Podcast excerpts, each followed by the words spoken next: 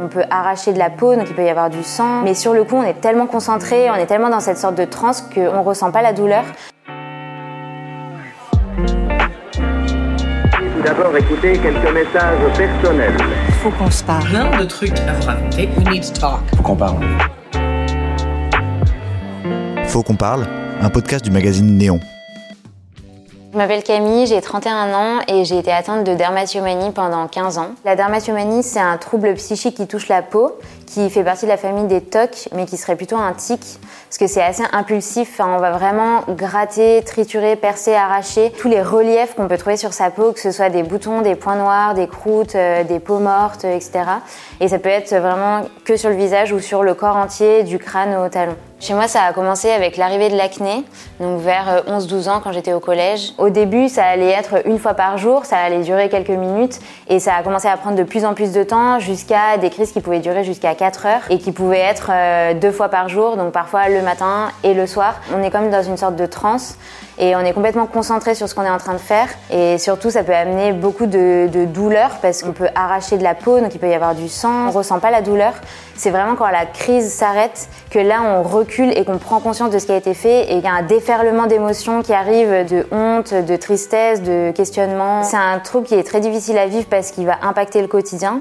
Donc dans mon cas, euh, je supportais pas qu'on me voit sans maquillage, soit après une crise, même si j'étais maquillée, parce que j'avais peur qu'on me juge, j'avais honte en fait de, de l'aspect de ma peau. Et donc ça m'a conduit à annuler beaucoup de choses sociales. Et c'est vrai que ça a aussi eu des conséquences dans ma vie professionnelle parce que euh, voilà, si j'avais fait une crise la veille, je me sentais pas d'aller au travail le lendemain, surtout que les crises pouvaient durer des heures, donc je me couchais hyper tard.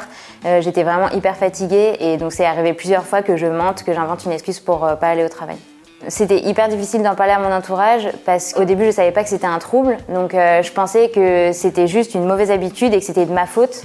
Je pensais que je manquais de volonté et que j'arrivais pas à m'empêcher en fait de, de, faire ce comportement. Et au fil des années, de, de, mon acceptation, de mon chemin aussi de guérison avec des thérapeutes, etc., j'ai pu en parler à ma famille et ça a été des grands moments de délivrance. C'est le fait d'avoir souffert de cette solitude et de ce manque d'informations sur le trouble qui m'a poussé moi aujourd'hui à, à vouloir en parler via un compte Instagram que j'ai lancé début 2019 et mon livre qui est sorti en juillet 2021 parce que j'avais vraiment envie de transmettre ce que moi j'avais pu apprendre et comprendre sur ce trouble tout au long de mon expérience parce que j'en ai quand même été atteinte pendant 15 ans et j'ai réussi à m'en sortir. J'ai compris ce qui marchait, ce qui marchait pas, pourquoi ce trouble pouvait se développer, quelles techniques on pouvait essayer de mettre en place au quotidien, comment aller mieux, vers quel type de thérapeute se tourner, etc. Il y a plusieurs choses qui m'ont aidé à aller mieux. Déjà, c'est vraiment un, un trouble qui a créé tout un maillage de pensées, d'habitudes, etc., qui est ancré en nous et c'est tout ça qu'il va falloir détricoter. Par contre, la volonté et vouloir aller mieux, bien sûr, c'est hyper important et c'est la première étape de, tout. Après, au quotidien, il y a pas mal de petites astuces qui peuvent aussi être mises en place. Moi, ce qui m'aide beaucoup, c'est de jouer sur les lumières. Mes crises, elles se faisaient quasiment tout le temps dans la salle de bain, donc essayer vraiment de tamiser la lumière de la salle de bain pour pas voir les petits défauts, etc. Donc soit mettre une bougie, soit changer sa lumière. Si on fait de la dermatillomanie sur le corps, on peut mettre des vêtements couvrant, on peut mettre des petits pansements au bout des doigts ou des sortes de dés à coudre en silicone dans les moments à risque ou prendre des objets dans ses mains. Si c'est sur le visage, on peut appliquer des crèmes grasses ou du miel par exemple dans des moments à risque. Et justement, c'est hyper important aussi d'identifier des moments à risque ou des pensées qui mènent aux crises.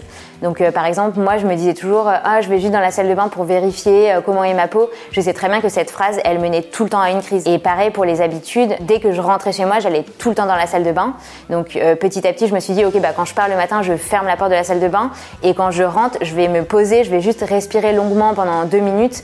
Et après, je décide ce que je vais faire, mais je vais pas rentrer en pilote automatique direct dans ma salle de bain. À toutes les personnes atteintes de dermatillomanie, je dirais, ben, déjà que vous n'êtes pas seul, que je vous comprends, que j'ai vécu la même chose et qu'il y a plein de personnes qui vivent la même chose aujourd'hui, donc vous n'êtes pas fou, vous n'êtes pas bizarre ou autre, c'est un trouble et vous pouvez totalement vous en sortir, j'en suis vraiment persuadée. Surtout, euh, gardez espoir et mettez en place des choses, même une toute petite habitude, un tout petit truc que vous répétez un jour après l'autre. C'est ça le plus important, c'est vraiment de ne pas voir l'arrivée, le sommet de la montagne, mais avancer juste petit pas par petit pas et c'est ça qui fera toute la différence.